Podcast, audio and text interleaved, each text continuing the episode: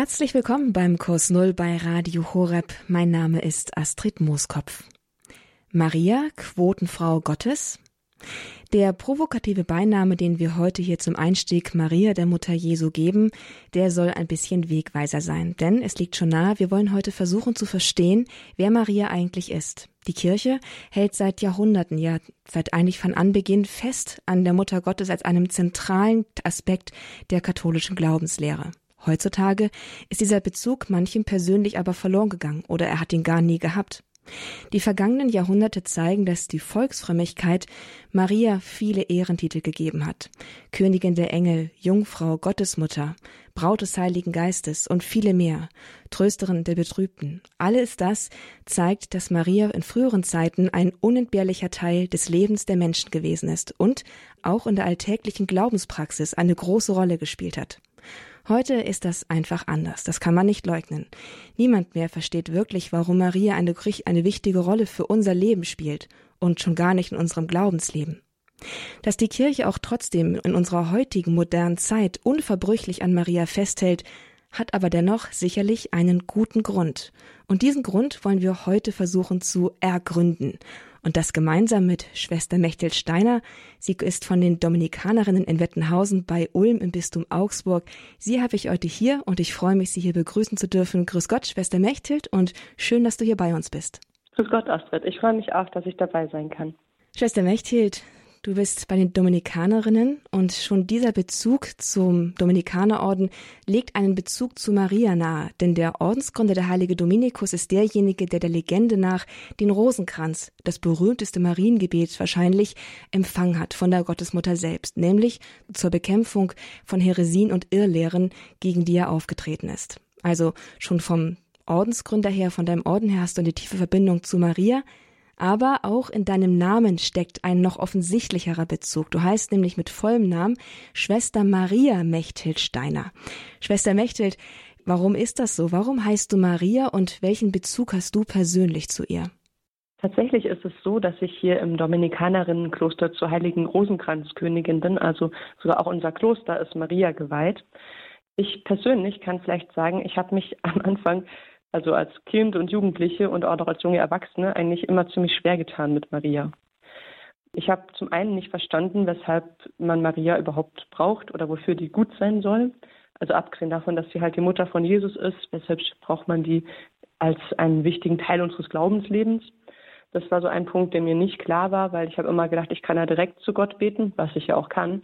Dann brauche ich doch nicht irgendeinen Vermittler oder so oder irgend jetzt nochmal jemand anders, zu dem ich bete oder mit dem ich bete. Das ist etwas, was mir zunächst nicht klar war.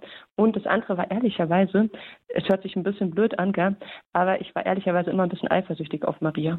Weil ich habe mir gedacht, es ist ja schon fies, dass Gott die so bevorzugte und mich nicht. Also, ihr merkt schon, das war auch so ein bisschen meine jugendlichen Überlegungen. Ich habe mich immer schwer getan mit Maria und ich hätte auch jetzt nicht bewusst einen Orden gewählt, wo Maria wichtig ist. Ich habe aber dann als Jugendliche oder junge Erwachsene eine Erfahrung gemacht, wo mir tatsächlich geholfen hat, nochmal mit Maria warm zu werden. Nämlich habe ich ein Auslandssemester gemacht und davor war ich beim Jugendtreffen und ich habe zu der Zeit Rosenkranz gebetet, ja, aber das war eigentlich um das Leben von Jesus zu betrachten und nicht, weil mir Maria wichtig war. Bloß die Leute bei dem Jugendwochenende, die haben das mitbekommen und haben dann für mich dann noch gebetet, bevor ich dann aufgebrochen bin, um ins Ausland zu reisen. Und dann hat eine von denen hat dann so eine Marienweihe über mich gebetet. Ich habe innerlich nur gedacht, oh, stopp, stopp, das ist ganz falsch, ich habe überhaupt nichts mit Maria zu tun. Aber ich habe das jetzt auch nicht geschafft, das zu unterbrechen. Also ich habe es einfach mal geschehen lassen und ich habe dann bei meinem Auslandsaufenthalt eine Vermieterin gehabt, die hieß Maria. Und die hat mir so stark die Mutter Gottes vor Augen gestellt und wo ich gemerkt habe, wie toll das eigentlich ist, dass wir auch ganz konkret so eine Mutter haben, die sich mit all ihrer Liebe und Fürsorge für uns da ist und die uns immer wieder hilft, den Weg zu Jesus zu finden. Also so habe ich mich nach und nach mit Maria angefreundet. Ja, das hat ein bisschen gedauert und inzwischen bin ich auch nicht mehr so eifersüchtig auf sie. Gott hat sie zwar bevorzugt, aber eigentlich nur, damit er uns alle bevorzugen kann. Also so ist meine Beziehung zu Maria inzwischen schon deutlich besser und ich freue mich, dass ich jetzt hier an diesem Tag über Maria reden darf in dieser Stunde. Und vielleicht hilft es ja auch dem einen oder anderen selbst auch mehr in so eine Beziehung mit Maria zu kommen. Tatsächlich ist es so, wie es eben schon angeklungen ist, jede Ordensschwester heißt auch Maria. ist ein bisschen komisch vielleicht oder zumindest ungewöhnlich, hat aber den Hintergrund, dass Maria so, wenn man möchte, so das Vorbild und Urbild von jeder Berufung ist. Also Maria ist die Berufung schlechthin und wir als Ordensfrauen eifern dem quasi nach. Also wir sind auch von Gott berufen und Maria ist uns da unser Vorbild, aber auch unsere ja, Lehrerin, könnte man sagen, die uns hilft, wirklich gut Jesus nachzufolgen, uns ihm ganz hinzugeben, ganz auf seinen Willen uns einzulassen und ihn in diese Welt hineinzutragen, ebenso wie Maria. Um damit nochmal auf den Titel unserer Sendung zurückzukommen, nämlich auf die Quotenfrau Gottes. Sie ist Vorbild, und die Quotenfrau ist ja auch sowas wie eine ja, Beweisvorlage dafür, dass man als Frau in Unternehmen zum Beispiel auch eine Möglichkeit hat, in die Chefetage zu kommen oder derartiges. Ist Maria sowas für den katholischen Glauben, vielleicht auch für uns Christinnen, dass wir ja so ein Paradebeispiel, Vorbild haben, dass wir sagen können, ja, es ist möglich, auch als Frau in den Himmel zu kommen. Ist Maria die Quotenfrau Gottes? Also ich sag mal so, Maria ist schon ähnlich wie vielleicht eine Quotenfrau auch eine gewisse Form von Ermutigung, so wie so eine Quotenfrau, also eine, die es jetzt wirklich geschafft hat, nach ganz oben im wirtschaftlichen Leben Ermutigung sein kann für welche, die erst noch auf diesem Weg sind, nicht aufzugeben, sondern dran zu bleiben und da wirklich auch weiterzugehen. So kann Maria für uns auch eine Ermutigung sein. Allerdings ist es bei Maria nochmal mit einem ganz anderen Aspekt, nämlich, und das ist der entscheidende Unterschied zur Quotenfrau, Maria schreibt sich dieses, dass sie also am Ende heilig geworden ist, nicht sich selbst zu, sondern Gott zu. Das lesen wir zum Beispiel in ihrem Lied, in dem Magnificat, wo sie über Gott jubelt und dann da wirklich aus der vollen Freude ihres Herzens heraus singt, meine Seele preist die Größe des Herrn und mein Geist jubelt über Gott, meinen Retter, denn auf die Niedrigkeit seiner Magd hat er geschaut. Siehe, von nun an preisen mich selig alle Geschlechter, denn der Mächtige hat Großes an mir getan, und sein Name ist heilig. Also, es ist nicht so sehr Marias eigene Leistung oder ihr sich durchkämpfen oder ihr übergroßes Selbstvertrauen, ihr Ehrgeiz oder ihre Beharrlichkeit, die ihr diese Topstellung im Heilsplan Gottes eingebracht hat, die Mutter Gottes zu werden, sondern es ist im Gegenteil ihre Niedrigkeit, gerade ihr Bewusstsein, dass sie Geschöpf Gottes ist, dass sie arm ist, dass sie schwach ist, dass sie klein ist.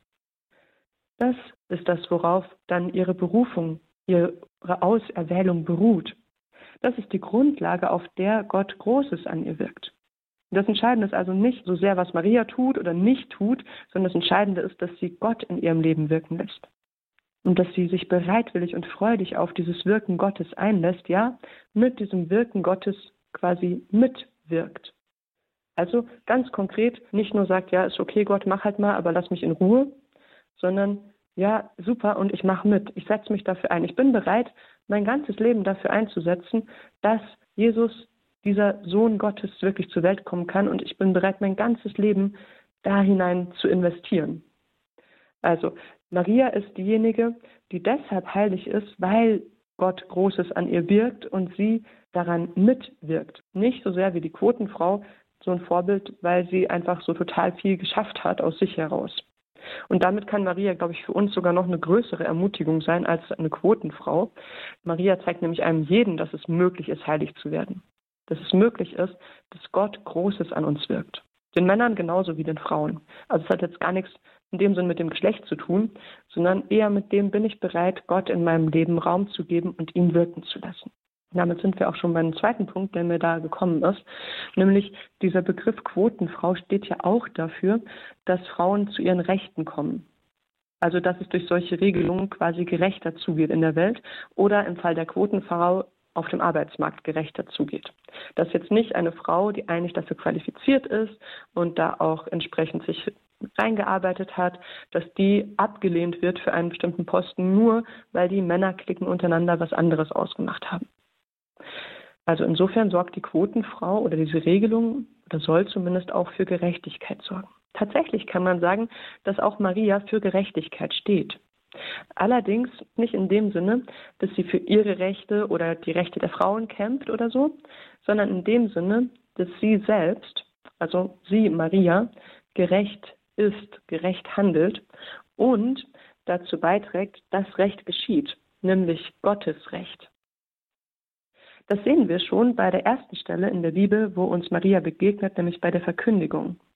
Da kommt ja dann der Engel zu Maria und verkündet ihr, also grüßt sie und verkündet ihr dann, dass sie schwanger werden wird und dass sie einen Sohn gebären wird, der den Namen Jesus haben soll und dass der groß sein wird, Sohn des Höchsten genannt wird und so weiter. Und sie hört diese Botschaft des Engels an und antwortet darauf. Das hört sich jetzt gleich total trivial an, aber Fakt ist, damit gibt sie Gott das Recht, was ihm zusteht. Gott hat ein Recht darauf, dass wir ihm zuhören. Und er hat ein Recht darauf, dass wir ihm antworten. Denn er hat uns geschaffen. Also allein in diesem, was jetzt total trivial sich anhört, klingt, ist tatsächlich schon das drin, dass Maria Recht schafft. Sie hilft es, dass Gottes Recht in dieser Welt Raum findet, indem sie selbst zuhört und antwortet. Auf diese Ankündigung hin, dass sie schwanger werden wird und diesen Sohn gebären wird, der Sohn des Höchsten genannt werden soll, fragt sie dann nach. Wie soll das geschehen, da ich keinen Mann erkenne? Ich glaube, da kann man durchaus den Hintergrund mitdenken, nämlich Maria ist ja mit Josef verlobt und sie möchte Josef auch nicht betrügen. Sie merkt schon bei diesem Ankündigung des Engels, dass was Gott mir da zusagt, was Gott da wirken möchte, das ist viel größer als etwas, was jetzt ähm, bei unserer Beziehung, bei Josefs und meiner Beziehung rauskommen könnte. Ja, sie ist bereit, sich auch auf das einzulassen, was Gott da an ihr und in ihr wirken möchte. Also sie ist absolut bereit, unsere heute so selbstverständlichen Rechte aller mein Bauch gehört mir aufzugeben und zu sagen, nein, ich gebe mich da ganz rein. Aber wie ist es mit den Rechten der anderen? Also Josef hat ja als ihr Verlobter auch ein gewisses Recht und sie möchte ihm gegenüber gerecht sein. Und sie möchte aber auch Gott gegenüber gerecht sein. Das ist schon wirklich ein Problem. Deshalb spricht sie das einfach an, kann dann aber auch auf die Antwort des Engels hin, dass der Heilige Geist es wirken wird, auf diesen Hinweis hin, dass ja auch ihre Base Elisabeth noch ein Kind empfangen hat in ihrem Alter, also dass Gott auch da Wunderbares wirkt, wo es uns unmöglich scheint, sich darauf einlassen. Und sie überlässt es jetzt Gott, für Recht und Gerechtigkeit zu sorgen. Statt selbst die Dinge zu regeln, vertraut sie auf Gottes Wirken. Und das ist tatsächlich viel richtiger als alles, was sie sich auch nur ausdenken kann. Wir wissen, Gott selbst erklärt dann dem Josef im Traum, wie das jetzt ist und wie er sich bitte verhalten möchte. Und Josef nimmt es an und macht es. Da muss sich Maria in dem Sinne gar nicht einbringen. Sie muss nur diesen Mut haben, das Gott zu überlassen, für Recht zu sorgen. Diese Haltung, das sehen wir ganz oft bei Maria. Sie ist immer darauf bedacht, wirklich gerecht zu handeln, aber es gibt bei ihr in ihrem Leben, wie auch in unserem Leben, ganz viele Situationen, wo es für sie gar nicht so klar ist, wie verhalte ich mich denn jetzt gerecht? Oder was ist denn jetzt das Recht, was mir zusteht, das Recht, was ich anderen lassen soll? Und gerade in diesen Situationen verlässt sie sich komplett auf Gott, vertraut die Situationen Gott an und lässt ihn Recht schaffen. Also sie lässt quasi Gott Gott sein und ist bereit, einfach nur in dem zu bleiben, was ihr als Mensch zusteht. Sehen wir immer wieder zum Beispiel auch, wenn sie dann den zwölfjährigen Jesus im Tempel suchen und Maria ist natürlich ärgerlich und aufgebracht, wie man das als Mutter ist, wenn das Kind einfach noch für drei Tage abgehauen ist. Völlig normal, ja. Also sie machten dann schon Vorwürfe, wie konntest du uns das antun, Jesus, dass du einfach uns da im Stich lässt und abhaust und keiner weiß was aber auf die Antwort Jesu hin, ähm, dass ob sie nicht wusste, dass sie eher im Haus seines Vaters sein muss und warum hat sie mich überhaupt gesucht, kann sie das einfach hinnehmen. Sie bewegt das weiterhin in ihrem Herzen. Sie versteht es immer noch nicht, aber sie bewegt es weiter in ihrem Herzen und sie kann das Gott überlassen an dieser Stelle. Sie muss nicht auf ihr Recht darauf bestehen, dass sie jetzt eine Mutter ist, die hier jetzt irgendwie zu Recht sauer ist, sondern sie kann das stehen lassen als ein Okay, ich nehme mein Gefühl wahr, ich bin sauer und es ist auch nicht falsch, aber ich merke, da ist was Größeres dahinter. Und ich lasse Gott jetzt mal Gott sein in dieser Situation. Ich muss das nicht alles verstehen, ich muss das nicht alles beurteilen können und ich muss da auch nicht irgendwie mein Recht durchsetzen. Das ist jetzt für uns vielleicht eine ziemlich unübliche Weise, sich für Recht und Gerechtigkeit einzusetzen, wie Maria das macht. Nicht durch Protestaktionen oder durch Verweigerung oder so, sondern indem sie Gottes Recht Raum gibt, nicht ihre eigenen Vorstellungen von Gerechtigkeit durchsetzt, sondern lieber auf ihre vermeintlichen oder echten Rechte verzichtet, damit Gott seine Gerechtigkeit verwirklichen kann. Und es ist paradox, aber tatsächlich, gerade dadurch, dass Maria sich so ganz Gott hingibt und nicht auf irgendwelche Rechte oder ähnliches pocht, also ihre Selbstverwirklichung quasi hinten anstellt, ist sie zu jemand viel Größerem geworden, als sie vermutlich je für möglich gehalten hätte. Ja, sie ist, ich glaube, man kann es echt sagen, sie ist der bedeutendste und einflussreichste Mensch überhaupt geworden. Sie ist die Mutter Gottes geworden. Das ist eine beeindruckende Perspektive auf Maria in ihrem Verhältnis zu Gott und auch im Alltag, wie sie das gelebt hat. Die Bibel berichtet auch noch von anderen großen Frauengestalten, angefangen bei Eva, über Sarah, Hagar und viele andere mehr. Gibt es so etwas, ja, nein, anders gefragt. Wie verhält es sich mit den anderen Frauen in den biblischen Schilderungen im Alten und im Neuen Testament? Gibt es so etwas wie eine Vorausschau auf diese einzigartige und totale Haltung Mariens in Bezug auf Gott in den Frauen der Bibel schon vorher? Tatsächlich ist es so, dass Maria zwar eine besondere Rolle spielt in der Bibel, aber sie ist keineswegs die einzige Frau, die in der Bibel auftaucht. Im Gegenteil, die Frauengestalten, denen wir in der Bibel begegnen, im Alten Testament und auch im Neuen Testament, die sind absolut unverzichtbar. Es beginnt schon bei Eva. Eva ist als Gegenüber des Mannes von Gott geschaffen. Sie ist diejenige, die dem Mann entspricht. Wir merken hier schon, in Eva und in Adam begegnet uns ein Prinzip, dass Mann und Frau in gewisser Weise nur zusammen ganz sind. Tatsächlich ist es so, dass Eva schon von ihrem Namen her bedeutsam ist. Eva heißt Leben. Interessant ist dabei, dass Eva diesen Namen bekommt, nachdem der Sündenfall sich ereignet hat. Also ja, auch in diesem Zusammensein von Mann und Frau, da steckt auch Gefahr mit drin. Da steckt auch drin, dass der Mensch in seiner Freiheit diese Freiheit auch missbraucht und sich von Gott abwendet. Aber selbst nachdem das geschehen ist, Eva ist die Frau weiterhin die Trägerin des Lebens. Also trotzdem, dass es auch Versagen gibt, dass es auch Böses gibt, dass es auch wirklich Abkehr von Gott gibt in unserem Leben, auch im Leben der Frau. Trotzdem bleibt die Frau die Trägerin des Lebens. Wir lesen das zum Beispiel in Genesis 3,15, wenn dann Gott nach dem Sündenfall dann zur Schlange spricht und Feindschaft setzt sich zwischen dir, also der Schlange, und der Frau, zwischen deinem Nachkommen und ihrem Nachkommen. Er trifft dich am Kopf und du triffst ihn an der Ferse. Das ist schon ein Vorausblick auf die neue Eva, auf Maria, deren Nachkomme, nämlich Jesus, der Schlange, also dem Bösen, dem Teufel, dem Verderber, den Kopf zertritt. Eva, die Frau, bleibt die Trägerin des Lebens. In Maria kommt das zu seiner vollen Bedeutung, denn Maria hat uns Jesus geboren und Jesus hat den Tod endgültig besiegt. Also das, was hier Eva schon angekündigt wird, quasi, was Eva schon verheißen wird, das erfüllt sich in Maria. Wir sehen also, dass schon allein bei der ersten Frauenfigur bei Eva da eine ganz klare Linie sich zu Maria hinzieht. Wenn wir auf weitere Frauen des Alten Testamentes schauen, dann haben wir da noch eine Gruppe, die auch echt spannend ist, nämlich die Gruppe der Mütter. Da ist zum Beispiel Sarah, die Frau von Abraham, Rahel, die Frau von Jakob oder auch Hannah, die Frau von Elkina, die dann die Mutter vom Propheten Samuel wird.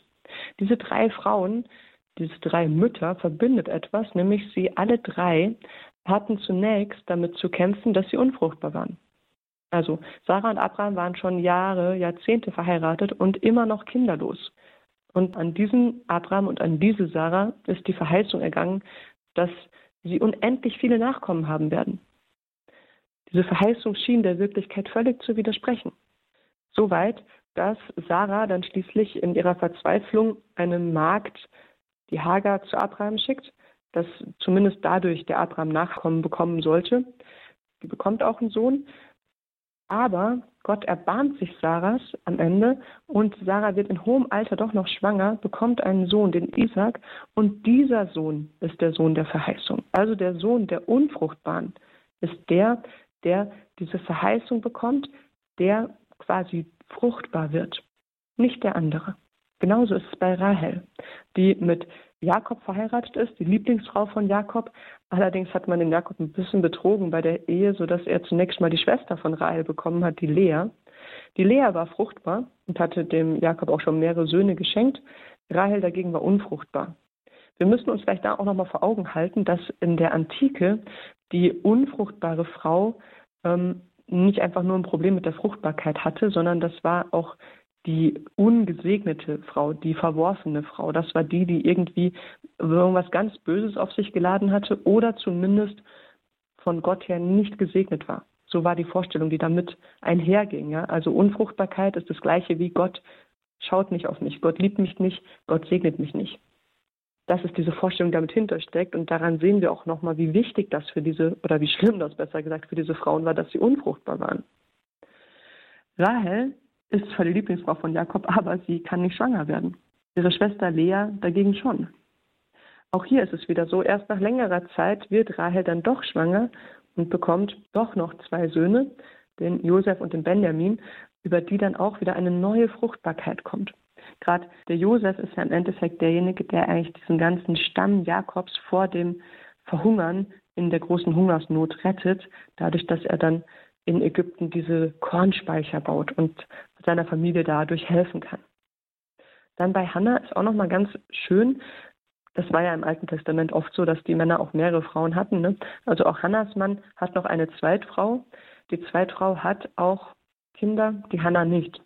Ihr Mann mag die Hannah eigentlich schon sehr gerne, aber sie kann keine Kinder kriegen. Hannah betet dann intensiv im Tempel darum, dass Gott ihr doch auch ein Kind schenken möge. Tatsächlich, Gott hört ihr Gebet. Sie wird schwanger, sie bekommt einen Sohn und bringt ihn dann wenige Jahre später in den Tempel, um diesen Sohn ganz Gott zu weihen. Und dieser Sohn, der Prophet Samuel, der, der den ersten König in Israel eingesetzt hat. Wir sehen also bei diesen drei großen Muttergestalten, bei Sarah, Rahel und auch bei Hannah, wie die irdisch Unfruchtbare zu einer neuen, wahren Fruchtbarkeit kommt, die über das rein irdisch-weltliche weit hinausgeht. Ja, zum Beispiel bei der Sarah, ihr Sohn ist der Sohn der Verheißung, aus dem dann dieses auserwählte Gottesvolk entspringt. Also, wir merken schon, wenn wir jetzt auch hier wieder den Blick auf Maria richten, wie sehr das auch schon auf Maria hinweist. Maria ist ja Jungfrau und als Jungfrau ist man zunächst einmal eigentlich unfruchtbar. Also solange man Jungfrau ist, kann man sicher kein Kind bekommen. Maria empfängt aber gerade eben als Unfruchtbare, also als Jungfrau, durch das Wirken des Heiligen Geistes ein Kind und kommt so zu einer wahren Fruchtbarkeit, die alle irdische Fruchtbarkeit übersteigt. Ja, sie hat nur diesen einen Sohn Jesus, aber gerade durch diesen einen Sohn Jesus, der der ganzen Welt die Erlösung gebracht hat, ist sie auch zur Mutter von uns allen geworden, wie wir später noch genauer sehen werden. Also, die irdisch Unfruchtbare wird zur wahren Fruchtbarkeit. Das ist ein Motiv, was wir im Alten Testament bei verschiedenen Frauen schon sehen, was bei Maria dann zu einer ganz neuen Fülle auch kommt. Einige weitere, auch echt noch interessante Gestalten aus dem Alten Testament sind so die Prophetinnen und Retterinnen, die Königin Esther, die Judith und auch die ähm, Richterin Deborah, die alle drei in schwierigen Situationen ihres Volkes für das Volk eingetreten sind und das Volk gerettet haben. Für die damalige Zeit ja völlig unerhört, dass eine Frau irgendetwas rettet. Ist für uns heute vielleicht nicht mehr ganz so unerhört, sondern ein bisschen normaler geworden. Aber damals die Frauen, das waren die Schwachen, die Ohnmächtigen, die jetzt keine Kraft haben oder sowas, keinen Einfluss. Ja. Und tatsächlich hatten diese drei Frauen, Esther, Judith, Deborah, auch nicht unendlich machtvolle Stellungen oder so. Wenn wir zum Beispiel auf die Esther schauen, die war in der Zeit des jüdischen Exils in der Hauptstadt des damaligen Perserreiches unterwegs und ist dann aufgegabelt worden, um eine Haremsdame zu werden. Also wurde da quasi zu verpflichtet, hat dann schon das Wohlgefallen des Königs gefunden, auch aufgrund ihrer Schönheit und ist zur neuen Königin ausgerufen worden. Allerdings hatte der damalige König noch ungefähr 2000 andere Frauen. Also von daher muss man es auch ein bisschen relativieren. Als dann ihr Volk, die Juden, ausgerottet werden sollten, hat sie davon erfahren und den Mut aufgebracht, beim König für ihr Volk zu bitten. Bis dahin hatte sie geheim gehalten, dass sie Jüdin war. Jetzt aber sieht sie, dass sie für das ganze Volk auch Verantwortung trägt und für dieses Volk da hineingehen darf und tut es. Sie ist diejenige, die beim König vorstellig wird, die bereit ist, wenn der König nicht gnädig ist, auch dafür zu sterben, in der Hoffnung, ihr Volk retten zu können. Wenn wir das jetzt so zusammennehmen, dann merken wir also, diese unfruchtbare, die ohnmächtige, die wird zur Retterin. Die unfruchtbare, ohnmächtige, schwache Frau, die ist wirklich der Sitz des Lebens. Maria ist auch so eine Ohnmächtige quasi. Ein kleines Mädchen vom Lande, ohne Einfluss, ohne Stellung, ohne Geld. Es gibt überhaupt gar nichts an weltlichen Vorzügen, was Maria auszeichnen würde, außer vielleicht, dass sie aus dem Haus Davids stammt, wobei dieses Haus schon lange äh, an Macht und Bedeutung verloren hatte. Also wir merken, wie auch da die Vorbilder, die Linien im Alten Testament dann hingehen bis zu Maria. Werfen wir vielleicht noch einen Blick auf eine letzte alttestamentliche Gestalt, wenn man so sagen darf. Nämlich gibt es im Alten Testament auch die sogenannten Weisheitsbücher. Das sind Bücher, wo ganz viele Sprüche oder auch, man könnte sagen, so Tipps gesammelt sind für ein gutes, gelingendes Leben mit Gott. Und in diesen Weisheitsbüchern, da wird die Weisheit immer wieder auch als Person dargestellt, die vor Gott spielt, wie ein Kind, die Gottes Liebe und Wohlgefallen empfängt, die Gott Freude bereitet. Weisheit ist übrigens im Deutschen im Griechischen, Sophia, und auch im Hebräischen jeweils ein weibliches Wort. Und das ist nicht umsonst so. Die Weisheit ist, so erfahren wir in der Weisheitsliteratur, sowohl die Mittlerin der Schöpfung und der Heilsgeschichte, also die quasi zwischen Gott und der Schöpfung mittelt, vermittelt, als auch die reine Antwort. Also in der Weisheit sehen wir, es gibt eine Antwort auf Gott, auf Gottes Wirken in der Schöpfung und zwar ist diese Antwort die Weisheit quasi. Und in ihr, in der Weisheit, findet Gottes Liebe ihre unwiderrufliche Wohnstatt. Wenn wir auch da jetzt mal wieder an Maria denken, dann merken wir, ja, das ist tatsächlich etwas, was sich in Maria voll entfaltet. Maria ist diejenige, die von Gott geschaffen ist und Gott Antwort gibt, wirklich Antwort gibt, mit ihrem ganzen Leben.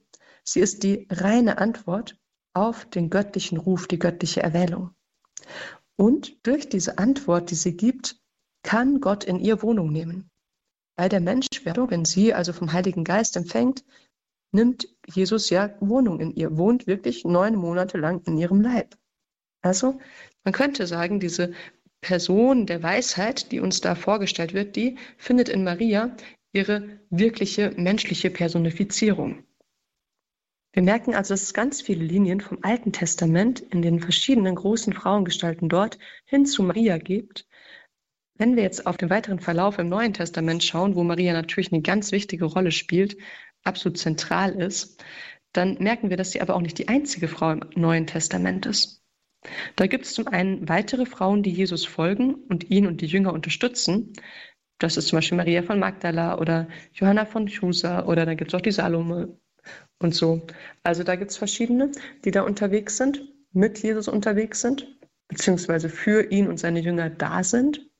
Das sind nicht die, die zum Predigen ausgesandt werden oder so, aber es sind die, die Jesus mit allem, was sie haben, unterstützen. Wir begegnen dann zum Beispiel auch der Samariterin am Jakobsbrunnen, die sich bei dem Gespräch mit Jesus bekehrt und dann ihre ganze Stadt dazu bringt, diesen Jesus von dem sie glaubt, dass er der Messias ist, kennenzulernen. Diese Samariterin war, naja, eine mit so nicht so einem ganz fleckenlosen Leben. Also sie hatte schon fünf Männer, aber immer noch keine Kinder. Wenn man so möchte, auch eine unfruchtbare. Aber die gerade in dem, dass sie Jesus begegnet und an ihn glaubt, zu einer, wenn man so möchte, geistlichen Fruchtbarkeit kommt, nämlich durch ihr Wort kommt die ganze Stadt zu Jesus und bekehrt sich. Sie alle beginnen an Jesus zu glauben. Zugleich, und das ist hier sehr schön, die Samariterin ist keine Jüdin, die gehört nicht zum auserwählten Volk. Aber wir merken hier schon, Jesus ist auch nicht auf das auserwählte Volk beschränkt in seiner Sendung. Wir merken hier schon, wie sich das weitet, diese Fruchtbarkeit nochmal weitet, nicht nur auf das Volk Israel, sondern auf die ganze Welt, auch auf die Völker außerhalb Israels. Unter den Frauen, die Jesus folgen, sticht besonders die Maria Magdalena hervor, die sowohl unterm Kreuz bei Jesus geblieben ist, also die auch in das Leiden mit hineingeht, die aber dann auch mit den anderen Frauen Zeugin der Auferstehung wird, ja, die sogar als erste explizit von Jesus den Auftrag bekommt, zu bezeugen, dass er auferstanden ist. Diesen Auftrag gibt er ihr, als er ihr als erster begegnet. Maria Magdalena ist die erste Zeugin der Auferstehung, nicht irgendwelche Männer.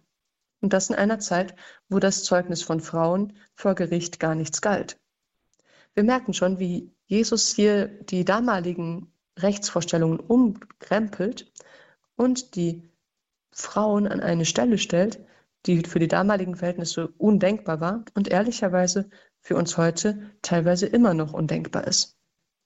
Wenn wir dann weiterschauen in die, das Neue Testament, die Apostelgeschichte, wo wir sehen, wie die Kirche sich ausgebreitet hat, dann merken wir, dass dann natürlich zunächst mal die Apostel unterwegs sind, aber dass die Frauen da auch eine wichtige Rolle spielen.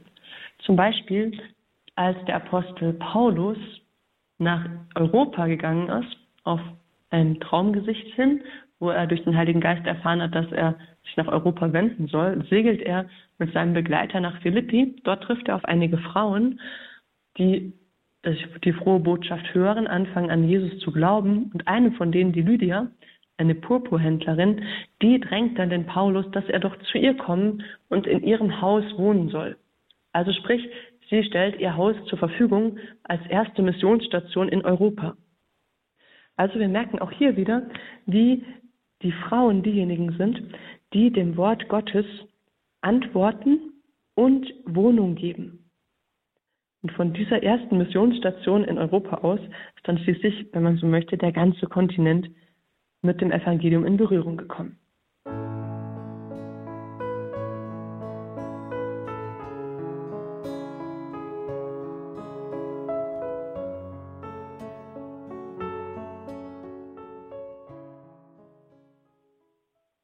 Kurs Null bei Radio Horeb mit dem Grundlagen des Christseins und dem heutigen Thema Maria, Gottes Quotenfrau Fragezeichen.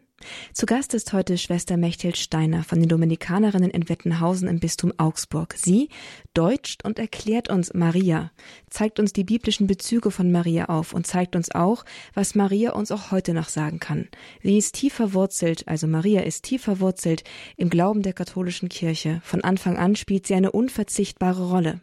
Diese Rolle neu zu verstehen und in unseren eigenen Alltag zu integrieren, ist die Aufgabe von uns modernen Christen. Dazu soll diese Sendung ein kleiner Beitrag sein und ich freue mich jetzt hier, Schwester Mechthild wieder willkommen heißen zu dürfen und sie zu bitten, fortzufahren mit ihren Darlegungen, die sie soeben auch schon angefangen hat. Sie hat uns zuletzt gezeigt, die biblischen Bezüge, die auf Maria hinweisen, die großen Frauengestalten, die bereits Vorbild und Vorzeichen sind auf das, was Maria dann später als Gottesmutter sein wird, nämlich Wohnung Gottes und wie auch die Frauen des Neuen Testaments diese Sendung in gewisser Weise fortsetzen.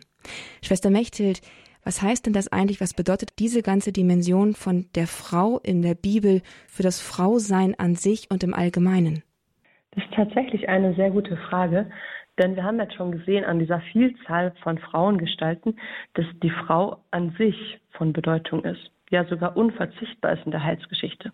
Diese einzelnen Gestalten, die uns jetzt aufgestrahlt sind, die sind natürlich als Personen und in ihrer jeweiligen Aufgabe auch wichtig, aber sie verweisen darauf, dass es nicht nur eine einzelne Frau ist, die wichtig ist, sondern dass das Weibliche oder die Frau in sich eine Bedeutung hat.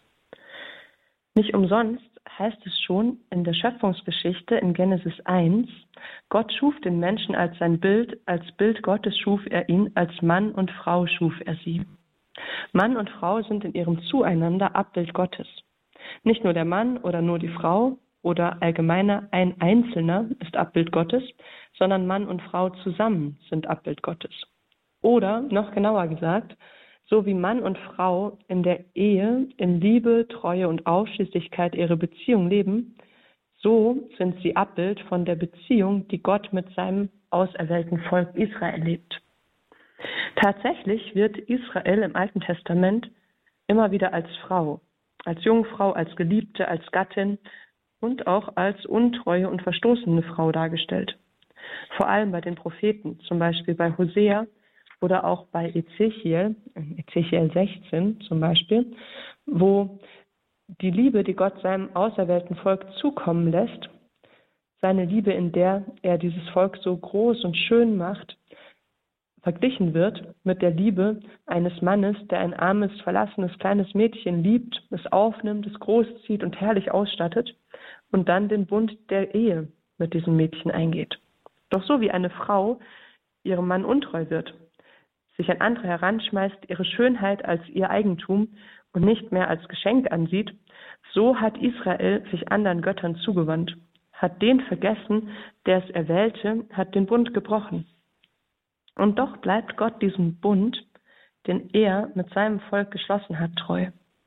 Ja, er ist traurig und zornig über den Ehebruch der Frau, also des Volkes, das sich anderen Göttern zuwendet, aber zugleich ist seine Liebe und sein Mitleid so groß, dass er selbst sein Volk wieder an sich ziehen, es aus der Sünde befreien und neu in den Bund führen möchte.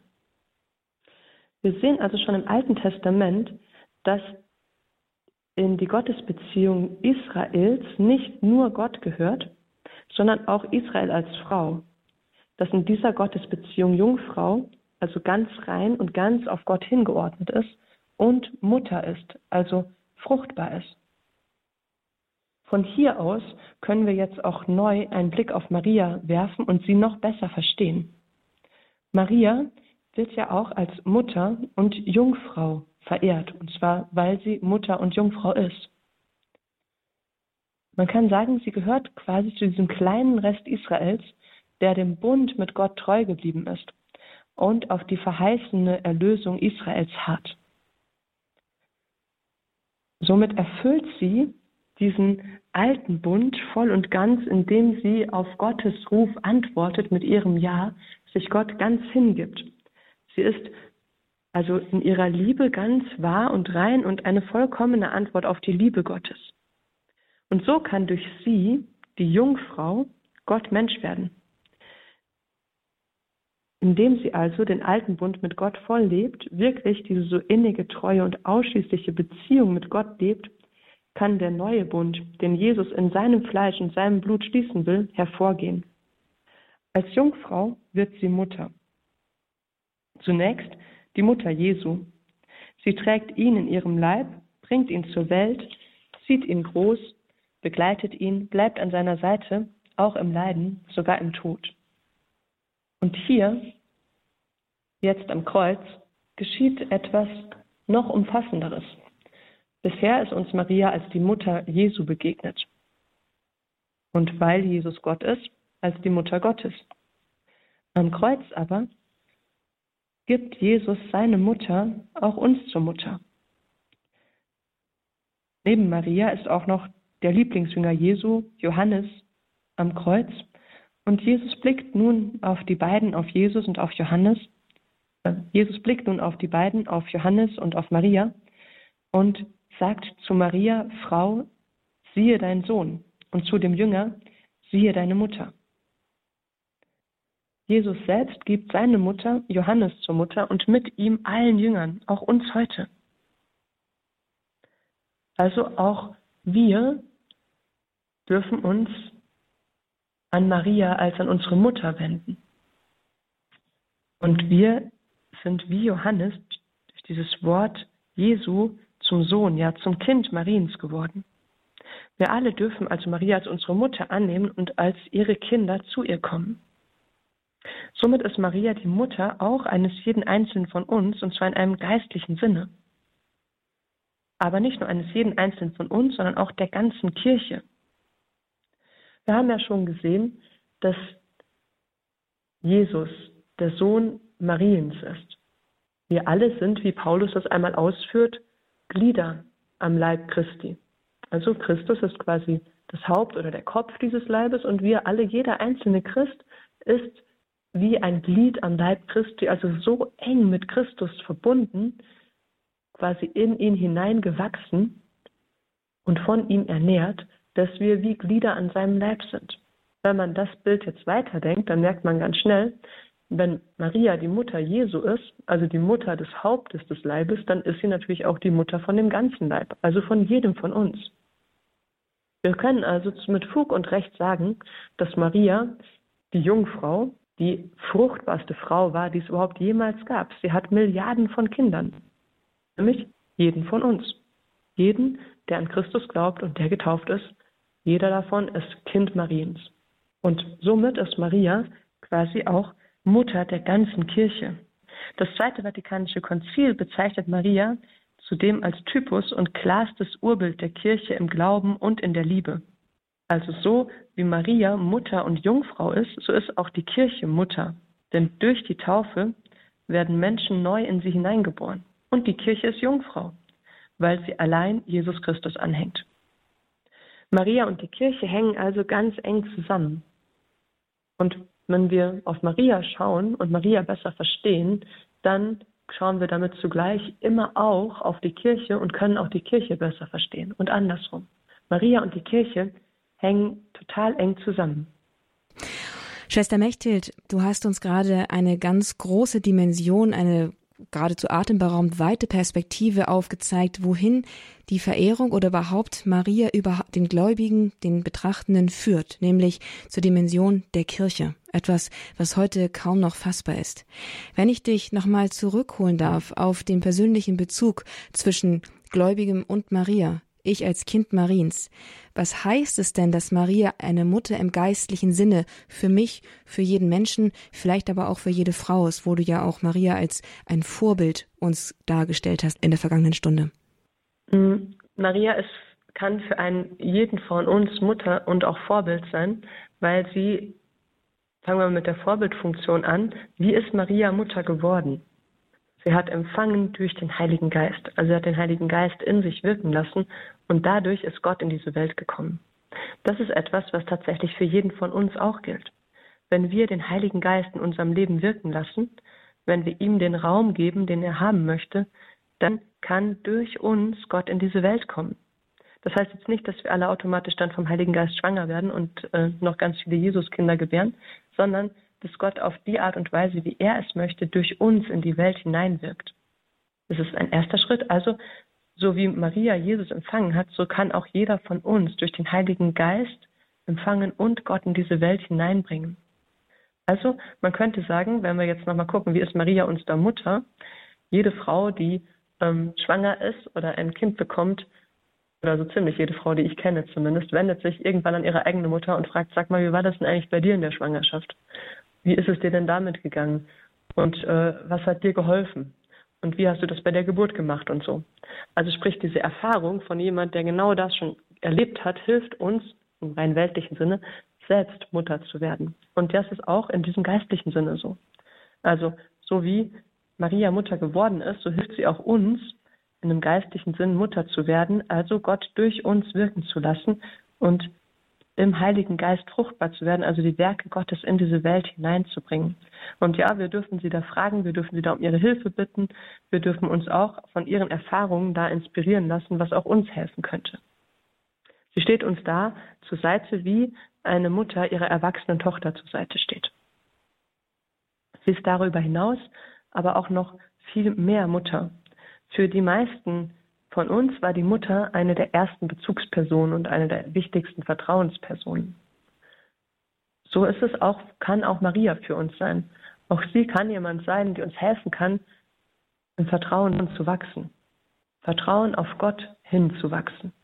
Vielleicht trauen wir uns nicht immer mit all unseren Menschenschwächen und Unzulänglichkeiten gleich zu Gott zu kommen. Maria selbst war ganz und gar Mensch. Und sie weiß auch um unsere Schwächen. Sie selbst hat nicht immer alles verstanden. Manchmal ist es leichter, zu einer Mutter zu gehen und erstmal mit ihr sich auszusprechen, so wie wir Frauen das ja sowieso gerne machen. Erstmal die Probleme durchsprechen, bevor man dann die Probleme angeht. Auch das kann man mit Maria ganz wunderbar. Und Maria ist eine Mutter, die uns vor allem etwas macht, nämlich sie stellt uns ihren Sohn vor Augen, Jesus.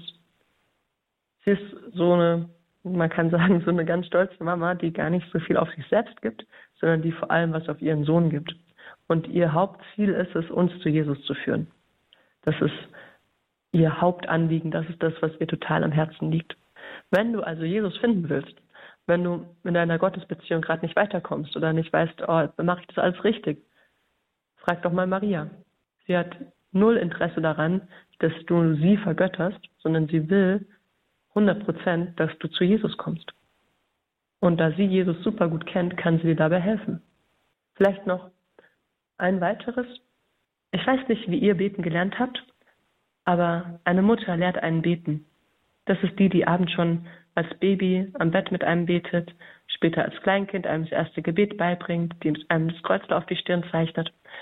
Vielleicht hat deine leibliche Mutter das nicht gemacht. Vielleicht hast du es nie erlebt. Aber Maria will auch da Mutter sein für uns. Uns auch da das Beten lernen. Und es gibt kaum jemand, der das uns so gut beibringen kann wie Maria. An ihrer Hand können wir beten lernen. An ihrer Hand kann auch unsere Seele wirklich den Weg zu Gott finden. Nicht umsonst ist das Rosenkranzgebet ein Gebet, bei dem wir was in der Hand haben, also diese Perlenschnur in der Hand haben.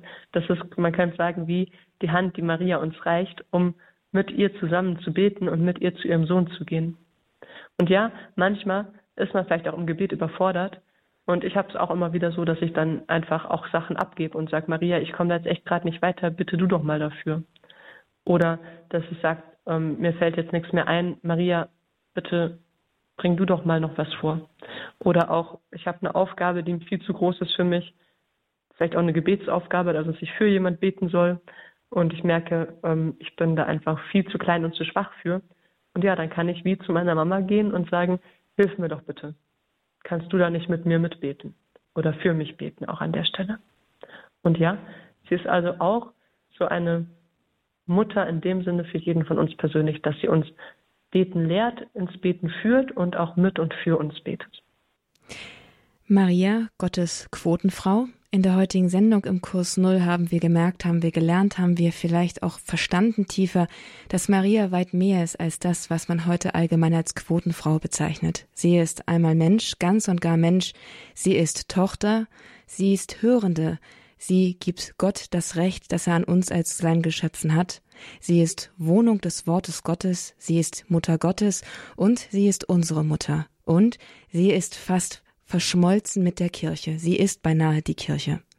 Heute durften wir sie tiefer kennenlernen und auch einen persönlichen Bezug zu unserem Leben neu entdecken über dieses große Panorama, das Marias Leben und das Wirken an Gott in ihr für uns darstellt. Nicht ohne Grund hält die Kirche unverbrüchlich an der Verehrung der Gottesmutter fest, seit 2000 Jahren. Ein herzlicher Dank gilt hier Schwester Mechthild Steiner, Schwester Maria Mechthild Steiner von den Dominikanerinnen in Wittenhausen im Bistum Augsburg für diese Schilderungen und profunden Darstellungen der Mutter Gottes im Spiegel der Bibel, der Kirche und der persönlichen Beziehung. Danke, Schwester Mechthild. Gerne. Diese Sendung, liebe Zuhörerinnen und Zuhörer, ist natürlich zum Nachhören verfügbar. Und es lohnt sich, sie nachzuhören. Denn Maria tiefer zu verstehen ist, wie wir gerade gehört haben, vielleicht ein Weg, tiefer auch zu Jesus zu finden und den Weg persönlich zu Jesus zu gehen, an der Hand Mariens. Sie finden die Sendung auf www.horab.org in unserer Mediathek in der Rubrik Kurs Null. Damit verabschiede ich mich von Ihnen, wünsche Ihnen alles Gute, Gottes Segen, viel Freude mit dem weiteren Programm bei Radio Horeb. Mein Name ist Astrid Mooskopf. Sie hören Radio Horeb. Leben mit Gott.